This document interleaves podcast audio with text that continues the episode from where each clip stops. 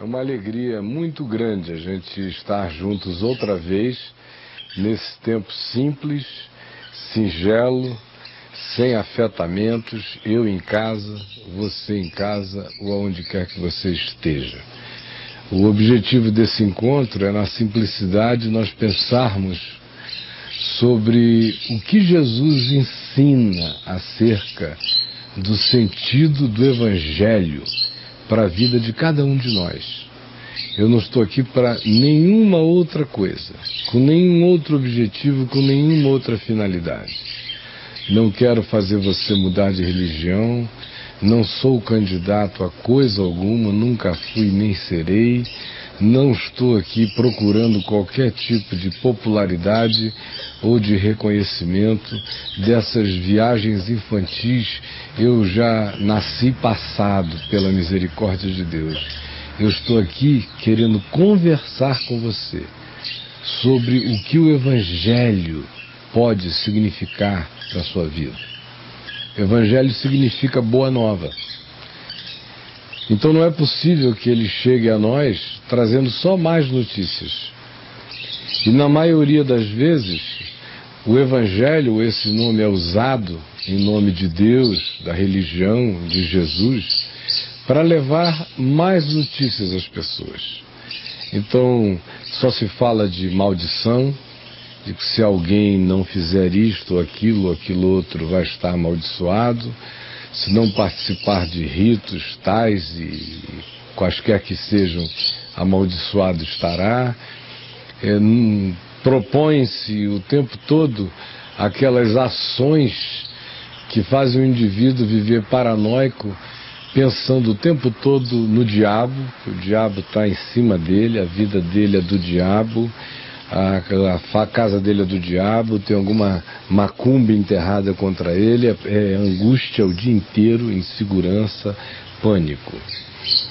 Em alguns lugares se ensina até que o indivíduo pode entrar num filme, num cinema, salvo, e dependendo do tipo de filme, do que rolar lá dentro na tela, ele pode sair perdido. Para você ter uma ideia, de como as pessoas usam o nome Evangelho e Boa Nova para associar a um monte de porcaria, de inseguranças, de medos, de pânicos, como se o Evangelho não fosse uma boa nova de Deus, e sim os éditos e os anúncios do diabo para esmagar o coração humano sob o peso, o medo, a infelicidade e toda sorte de fobias e de doenças para a alma e para a mente.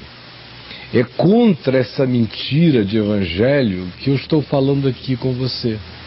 Com você que anda condicionado há anos, que nasceu numa cultura onde o diabo é mais presente do que Deus. Nasceu num ambiente religioso onde o pecado tem força infinitamente maior do que a graça e o perdão de Deus, e aonde o indivíduo, a priori, é um indivíduo morto em todos os sentidos e aspectos, a menos que ele se batize e vá para uma igreja, para ficar lá dentro morto, vivendo a presunção de que está vivo, sem que nada tenha mudado nas entranhas do seu ser, no seu modo de pensar, de reagir, de sentir, de olhar, de interpretar, de decidir, de caminhar, de crer, de confiar. Nada se altera na existência dessa pessoa no que diz respeito a pacificá-lo, a dar a ele convicção absoluta de que ele está reconciliado com Deus, mas ele segue crente ele segue cristão, ele segue religioso, ele segue da igreja, ele segue crismado, ele segue em qualquer que seja o âmbito da cristandade, sob esses signos do evangelho que de fato não trazem boa nova, não trazem paz para o coração. Em contrapartida, a gente pode avaliar o significado do que seja o Evangelho entre dezenas e dezenas de coisas pelas quais a gente possa aferir o significado real dele para nós, não como ladainha, não como reza, não como rito, não como religião, não como carolice, não como beatice, não como moralismo, não como idiotice, não como nada disso. Mas aferir a partir daquilo que tenha se transformado em fruto de vida na gente, a partir daquilo que tenha se transformado em conquista interior, em sossego, em pacificação, em limpeza no interior da casa do ser da gente, em garantias não ufanistas, não presunçosas de que a nossa vida está segura, perdoada, amada, acolhida, abraçada pelo amor do Pai, que nós não somos de Deus porque nós agarramos Deus em alguma esquina, mas sim o contrário, nós somos dele porque ele veio ao nosso encontro. Nós, se o amamos, é porque ele nos amou primeiro, porque tudo provém de Deus, enfim, todos esses meios, essas afirmações, essas garantias que a palavra de Deus nos dá do sentido, do valor, do significado do Evangelho para nós estão presentes e por meio delas e de dezenas e milhares de outras, a gente pode aferir o significado do Evangelho na vida da gente. No entanto, esquecendo de todas essas, eu quero ficar apenas com uma que diz bastante acerca do fato de se o Evangelho de Jesus entrou na gente ou não entrou na gente. Você quer ver? O apóstolo Paulo, escrevendo aos Filipenses, diz o seguinte: finalmente, irmãos, tudo que é verdadeiro, tudo que é respeitável, tudo que é justo, tudo que é puro, tudo que é amável, tudo que é de boa fama, se alguma virtude há e se algum louvor existe, seja isso que ocupe o vosso pensamento. O que também aprendestes e recebestes e ouvistes e vistes em mim, isso praticai. E o Deus da paz será convosco. A gente pode saber bastante se o Evangelho teve alguma penetração na vida da gente ou se ficou só na epiderme, só no verniz, só nas camadas, só nas tinturas, só nos, nas máscaras, só nas caras e bocas, só nos gestuais, só nas formas exteriores, avaliando como é que a nossa mente é e como é que é o nosso processo mental. Porque tem gente que recebe o Evangelho como uma aguinha na cabeça, como um mergulho de batismo, recebe o Evangelho como uma bata de coral de igreja para cantar, recebe o Evangelho como uma classe de escola dominical a frequentar, recebe o Evangelho como uma igreja a confessar hum, a membresia a ela, recebe o Evangelho como o aprendizado de jargões que circulam no ambiente religioso. A paz, irmãos, está amarrado. Ah, ou então chega o indivíduo e diz, oh glória, ou diz aleluia. Ou então alguém diz assim, o Flamengo perdeu do Fluminense, ele é Fluminense, em vez de dizer oba, ele diz amém, ou oh, glória. Essas coisinhas todas que a gente sabe de sobra desse evangeliquez antigo acerca do qual eu falo há mais de 30 anos, que é uma coisa feia, esquisita, estereotipada, mas para um bocado de gente é isso que significa evangelho. Como tem gente também que diz o seguinte: ah, quando eu me converti eu não sabia orar. Então eu me pediram para orar e eu fui e falei assim: ó oh, Deus, eu não estou entendendo nada, não, Deus, mas eu estou aqui, Deus, olha, Deus, vê que eu estou aqui, me abençoa, tá, Deus, legal, e aí? Estou aqui, Senhor, estou contigo e não abro, amém. Naquele tempo eu não sabia orar. Com isso ele quer dizer que agora ele aprendeu a orar. E como se Deus estivesse impressionado com oratória, sem saber que no tempo em que ele pensa que não sabia orar, ele sabia. Porque não tendo as oratórias da religião, ele orava só com o coração. Como eu, a primeira vez que fui pregar o Evangelho, exortei as pessoas do jeito que eu sabia, como me vinha do coração. E aí, malandro? Se tu não der hoje atenção para o que eu estou te dizendo, o bicho vai pegar. era assim que eu falava com 18 anos de idade, daí para pior. E eu não estava falando o evangelho, é claro que eu estava, com todo o meu coração. Como quando eu orava daquele jeito, era a Deus que eu estava orando. E eu dou graças a Deus que eu nunca aprendi a orar.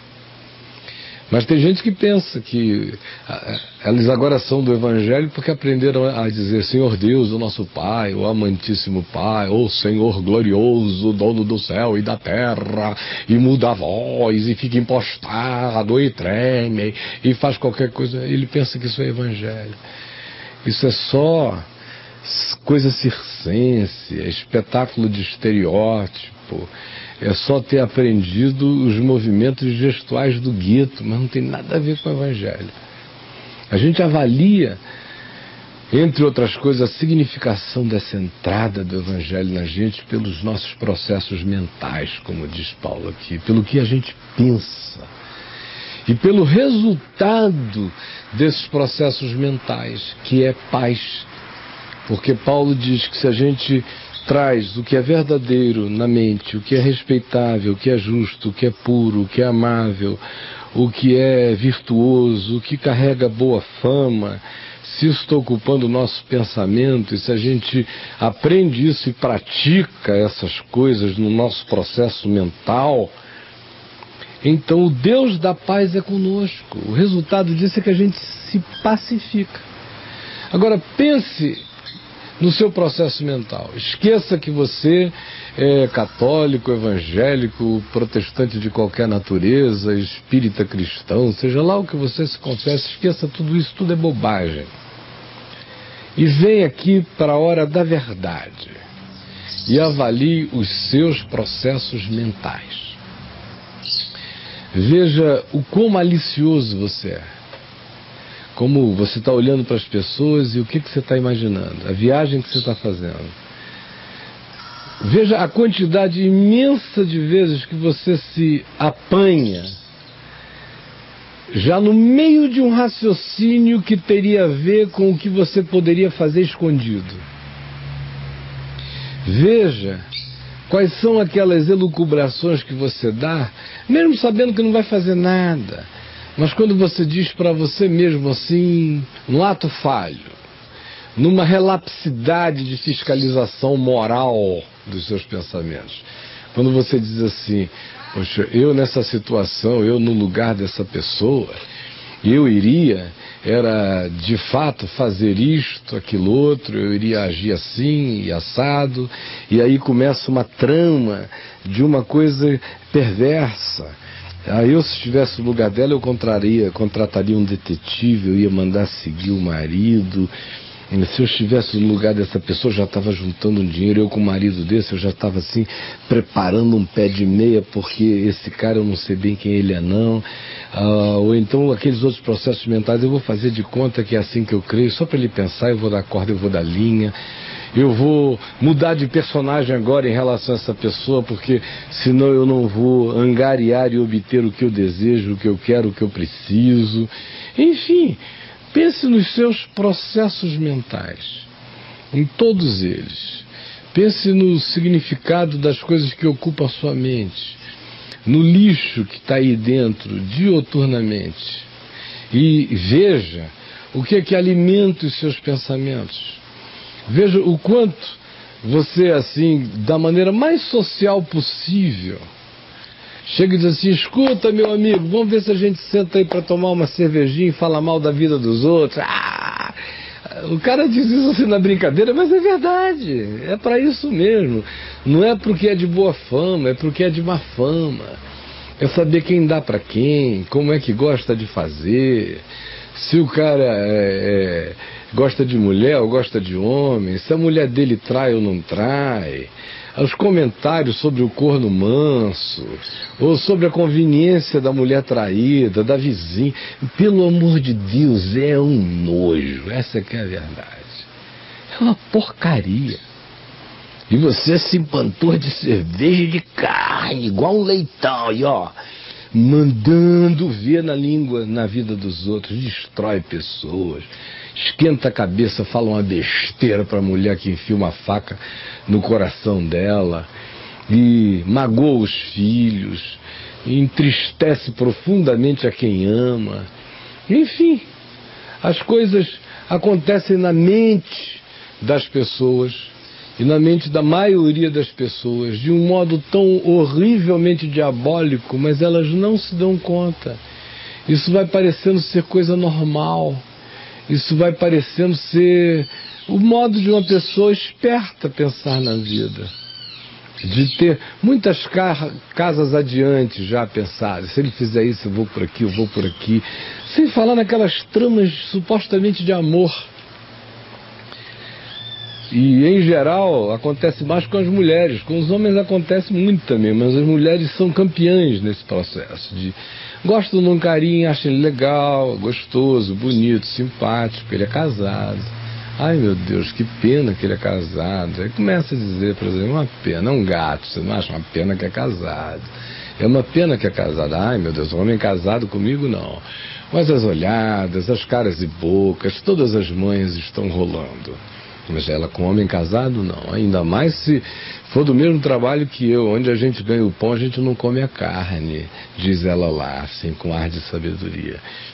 Aí um dia fica sozinho com um homem casado, vão para o ponto de ônibus, ou resolvem compartilhar um táxi, ou convenientemente alguém dá carona um para o outro, rola aquilo que já está rolando, começam as confissões, depois uma fé, aí eles começam a ir ao motel, uma, duas, três vezes na semana, aí ela se sente apaixonada, pensando que está apaixonada, e ele confunde o desejo dele por carne nova com amor, e começa a dizer, te amo, eu te amo, o que, que ele quer dizer foi gostoso demais, minha filha, mas saiu te amo. E ela acredita. Daqui a pouco tá ela enganada pensando que ama um cara que ela nem conhece, não sabe quem é, porque aquelas duas horinhas de motel não ensinam nada para ninguém, só gemer. E aí começa a dizer que estou amando, estou amando. Aí começam os processos mentais. Ai meu Deus, ele é casado, ele tem três filhos. Eu não vim ao mundo para destruir a família de ninguém. Ai não, isso não. Mas deixar esse homem, eu não posso deixar. Largar o amor da minha vida também não. Aí a mente começa a ficar homicida. A mente começa a desejar a morte da mulher do cara. Ai meu Deus, eles vão viajar. E se na volta acontecesse alguma coisa que só, só cai só acontecesse em cima dela, se uma batidinha de leve ela morresse, eu, eu, eu, prometo, Senhor, que eu cuidaria dos três filhos, que eu seria a melhor mãe do mundo. Aí começam os processos mentais. Aí daqui a pouco ela começa a dizer a ele, olha, você diz que me ama, mas continua lá, mas continua lá. Aí começa a pressão para ele largar a mulher, para ele largar a mulher. O cara começa a mentir para os dois lados, porque ele não quer nem largar a mulher e nem perder a, a, a carne fresca. desculpe a expressão, mas é assim que, na maioria das vezes, a coisa é sentida, obtida, possuída. E ele mente, mente, mente, mente, mente, mente. E ela vai ficando com a mente cheia de maquinações, de pensamentos. Ela começa a imaginar, poxa, e, e se eu deixasse alguma coisa, um fiapo para a mulher dele pegar? É tipo um beijo na cueca. E, e se eu ligar para ele na hora que eu souber que ele está na mesa almoçando, só para ele ficar nervoso e a mulher notar, ela começa, ela começa, ela começa a mandar mensagem, a fazer isso tudo. E em momento algum ela vai dizer que está fazendo o mal, que está sendo maquiavélica, perversa, maligna. Ela vai dizer que ama visceralmente até a morte. É o amor do diabo esse amor, você entendeu? Agora, o que isso gera na alma? Quais são os sentimentos que ficam? A pessoa aprende a matar nas emoções, a odiar, a maquinar, a mente vai ficando esperta, ligeira para pensar mentiras. E a pessoa pensa que está vivendo e está se destruindo. Isso é pior do que AIDS, do que câncer. Vai comendo tudo, a cabeça vai ficando um lixo só. Quando é no trabalho, é a mesma coisa. O cara deixa a casca de banana para o outro escorregar. Se ele quer a posição do chefe dele, ele vai guardar algumas informações essenciais para uma reunião, numa reunião de diretoria, deixar o cara se enrolar e ele aparecer como salvador da pátria, como solucionador dos problemas. Tudo isso em nome de ser bem sucedido e levar o pão para casa.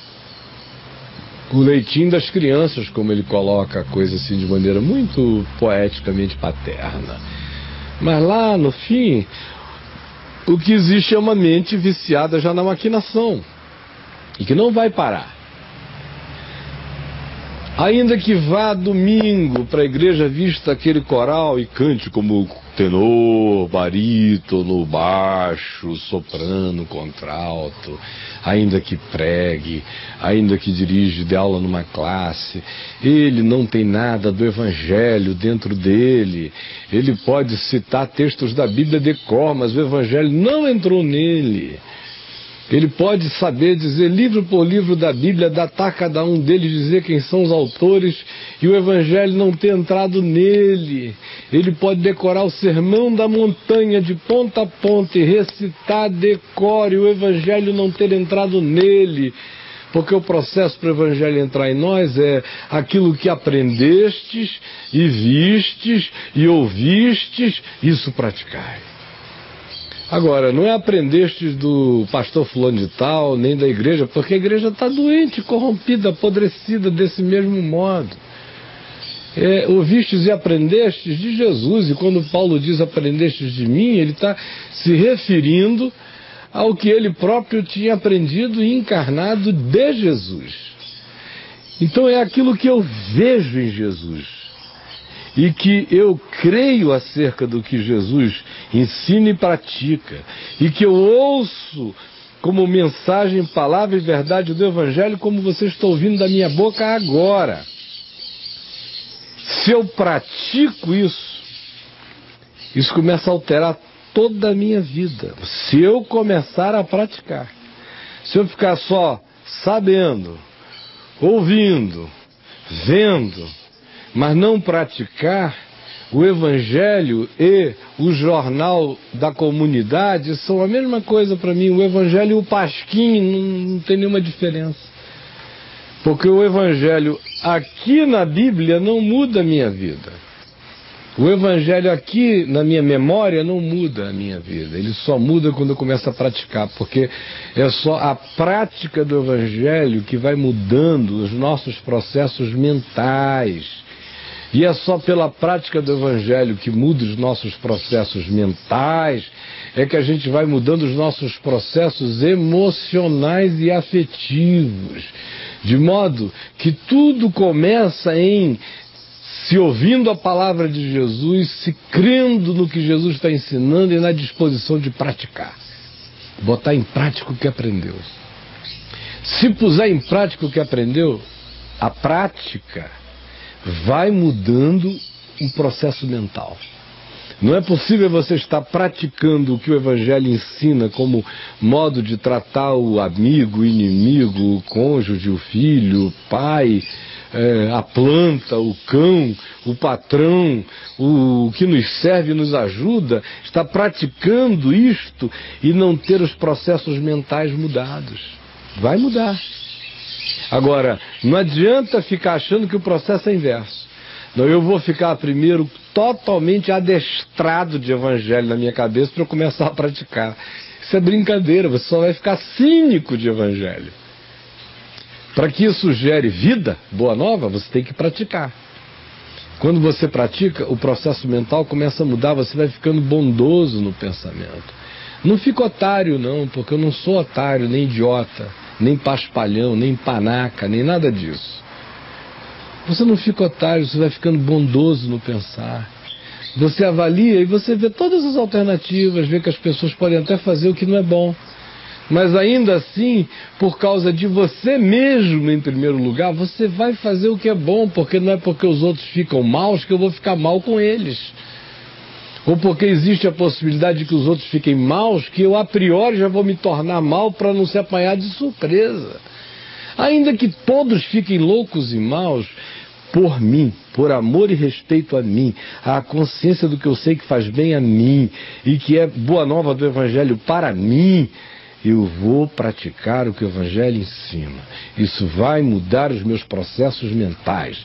A mudança dos meus processos mentais vai mudar os meus processos emocionais. Eu já não vou, não vou mais me emocionar, perder a cabeça, me desesperar por coisas tolas ou nem pelas grandes Você vai agora chorar com os que choram, você vai se alegrar com os que se alegram.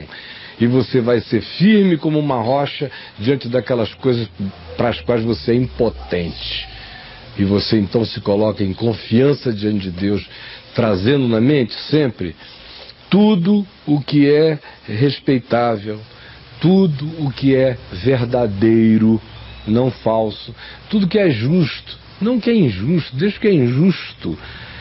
Tem muita gente injusta para cuidar do que é injusto. Eles só se ocupam disso. Agora ocupe-se do que é bom e justo. Tudo que é puro, tudo que é amável, tudo que é de boa fama, que engrandece, enaltece, faz bem, constrói. Seja isso que ocupe o seu pensamento. E pratique isso. Porque se você praticar, a promessa é essa: o Deus da paz será convosco. Essa é a palavra do Evangelho que eu tenho para você hoje, com a certeza absoluta de que foi Evangelho, boa nova de Jesus que você ouviu. Alguém tem dúvida disso? Quero dizer uma coisa a você: nem o diabo duvida que eu preguei o Evangelho aqui. Anjos sabem, demônios sabem, o diabo sabe. E o Deus e Pai diz: assim seja, porque esta é a minha palavra. Não é a minha, é a dele. Eu sou só um mensageiro dessa verdade que muda a vida da gente.